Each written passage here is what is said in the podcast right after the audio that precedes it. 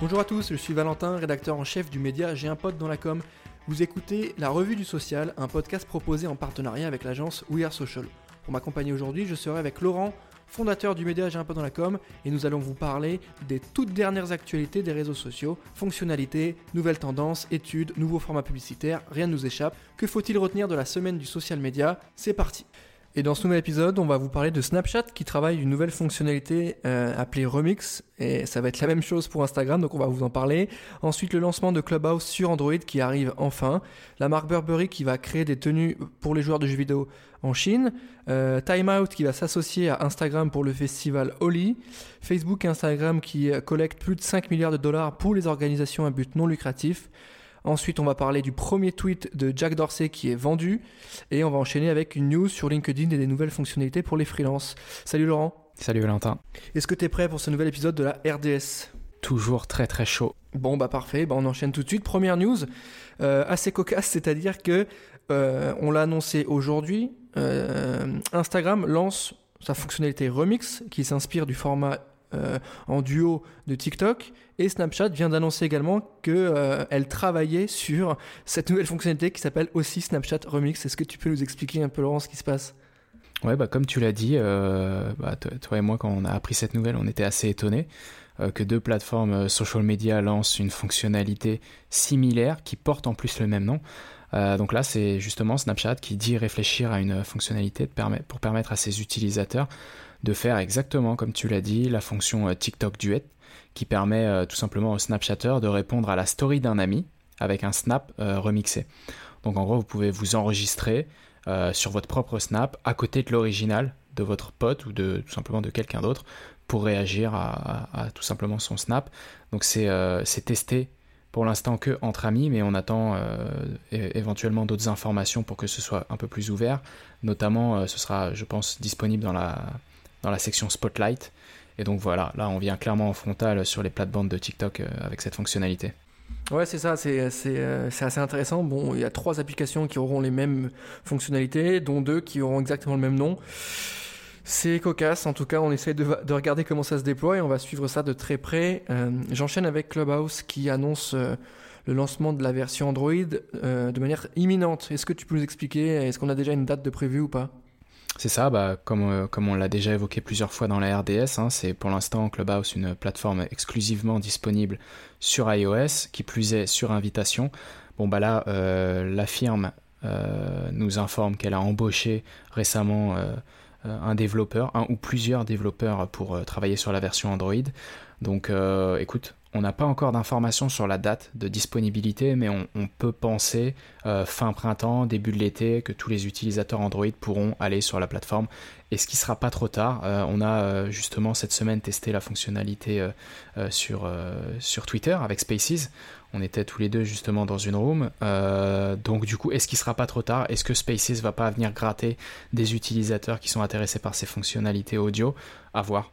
Spaces est déjà en ligne, hein, mais il y a aussi LinkedIn qui travaille fort sur un format audio, euh, qui est en train de faire pas mal de choses, là, qui a lancé sa nouvelle campagne de pub, et on va y revenir à la fin de cet épisode, mais qui fait pas mal de choses pour les free. Euh, je continue avec la marque Burberry, comme je te disais, qui euh, va créer des tenues pour les joueurs gaming en Chine. Donc ça me fait penser un peu à tout ce qu'a fait tout ce qu'a fait le VMH avec ses skins, etc. là, c'est autour de Burberry, donc encore une marque de luxe. ça fonctionne comment? Ouais, bah comme tu l'as dit, ça nous fait euh, étrangement penser au partenariat Louis Vuitton avec euh, League of Legends, où ils avaient fait des skins in-game euh, basés sur des, des, habits Louis Vuitton et des accessoires. Et en fait, ils avaient aussi déployé ça en, en réel, hein, donc on pouvait, on peut encore acheter, je crois, sur la boutique Louis Vuitton des, des, des, vêtements inspirés de, de, League of Legends. Bah là, c'est un petit peu le même principe. C'est Burberry qui a conçu tout un tas de tenues. Euh, pour euh, un jeu vidéo euh, chinois, Honor of Kings. Et donc du coup, bah, les, joueurs en Chine peuvent désormais s'acheter des skins et, des vêtements de la marque Burberry pour habiller leurs personnages directement in-game. Donc voilà, on, revient aussi rapidement dessus, mais il y avait Louis Vuitton et Prada qui, qui ont publié des créations pour Final Fantasy XIII, je crois. Donc voilà, on le voit de plus en plus dans, le, dans le gaming, dans les jeux vidéo des marques de luxe comme ça qui investissent euh, les lieux. Ouais, c'est très malin. On, avait pas mal fait de sujets sur le gaming et les marques et euh, ça sera peut-être l'occasion de réécouter si vous n'avez pas écouté notre podcast qui s'appelle Insight. On a fait un épisode avec Rose Beef qui nous explique très bien la relation entre les marques, l'univers du gaming et notamment celle, celle euh, des marques de luxe. J'enchaîne avec Time Out qui va s'associer à Instagram euh, à l'occasion du festival Oli. Est-ce que tu peux m'expliquer quel est l'intérêt de cet échange? Bah écoute, c'est la deuxième année consécutive euh, où cette fête euh, religieuse a lieu euh, pendant une période de confinement. donc du coup, cette année, effectivement, il y a eu Time Out London qui s'est associé à Instagram pour proposer un Holy at Home. Donc voilà, un festival un petit peu plus digitalisé où ils ont fait plusieurs sessions avec des créateurs de contenu, notamment pendant lesquelles ils vous apprenaient à faire des, plats, cuisiner des plats avec un grand chef, euh, des motifs au avec une, créatrice, euh, des bijoux aussi. Donc voilà, plein de sessions comme ça autour de cette fête euh, religieuse en partenariat entre Time Out et, Instagram. Ok, merci Laurent. Et j'enchaîne avec Facebook et Instagram qui annoncent avoir collecté 5 milliards de dollars pour les organisations à but non lucratif. Donc c'est une somme assez colossale. Tu peux nous expliquer d'où ça vient et quel est l'intérêt de tout ça? Oui, bah en fait ça, ça, vient des features qui avaient été ajoutées par par euh, Facebook et Instagram et d'autres plateformes aussi par la suite euh, pour collecter des fonds. Donc ça, il y avait une fonctionnalité euh, Make a Donation directement dans l'application. Bah là, Mark Zuckerberg a révélé que, que, les utilisateurs, depuis 2014, avaient collecté plus de 5 milliards de dollars pour des associations et des organisations à but non lucratif. Et c'était depuis en fait le succès du Ice Bucket Challenge, je sais pas si tu t'en souviens, en 2014, qui avait encouragé Facebook justement à développer ce genre d'outils pour collecter des fonds euh, sur la plateforme et donc de permettre aux utilisateurs aussi plus facilement directement dans la plateforme de collecter des dons.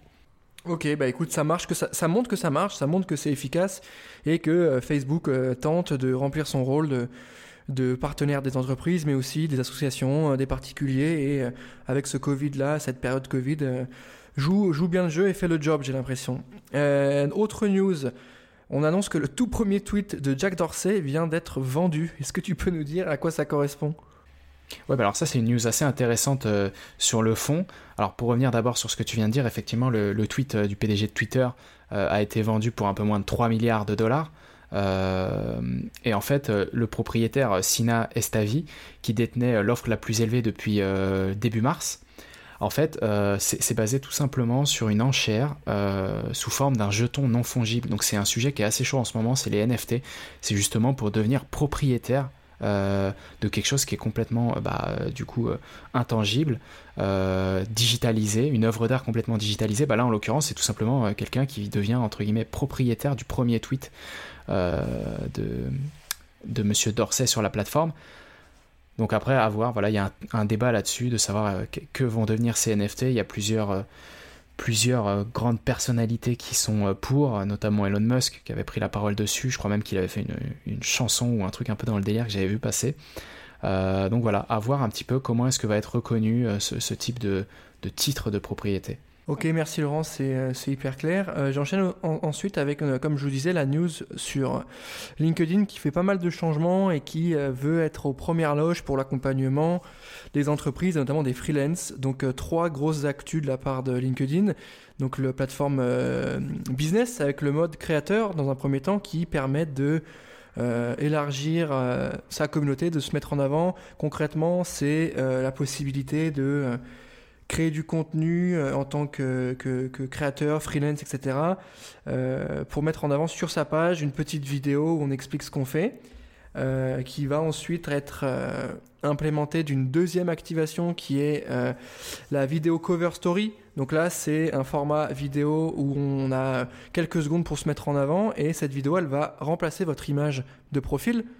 Donc concrètement, euh, vous avez une image qui va être animée avec une vidéo, donc on peut découvrir ce que font les gens plus facilement, plus rapidement, sans forcément prendre contact avec eux, mais ça peut nous encourager à le faire si on trouve que euh, la personne nous intéresse ou son sujet peut être un, élément business euh, pour nous. Et troisième activation, c'est Open for Business. Donc c'est une fonctionnalité de LinkedIn qui permet de présenter ses activités, présenter ses services. Là, c'est vraiment à destination des dirigeants, des PME et des freelances. Euh, qui pourront désormais créer des services pages pour présenter leurs services. ils vont bénéficier du coup d'une sorte de, visibilité auprès de tous les abonnés et ils pourront déployer des informations modifiables. C'est un peu plus c'est différent par rapport à une page, c'est plus concret, c'est plus efficace. Donc tout en gardant son compte perso. Donc je trouve que c'est assez intéressant d'avoir cet aspect-là pour le business en période Covid. Euh, on arrive à la fin de cette revue du social. Je rappelle que c'est un format qui est en partenariat avec l'agence We Social. Euh, merci de nous avoir écoutés, merci de mettre des bonnes notes sur les plateformes de streaming, ça nous sert, c'est très utile, on apprécie beaucoup. Merci Laurent, on se retrouve la semaine prochaine pour un prochain épisode. À bientôt. Ciao.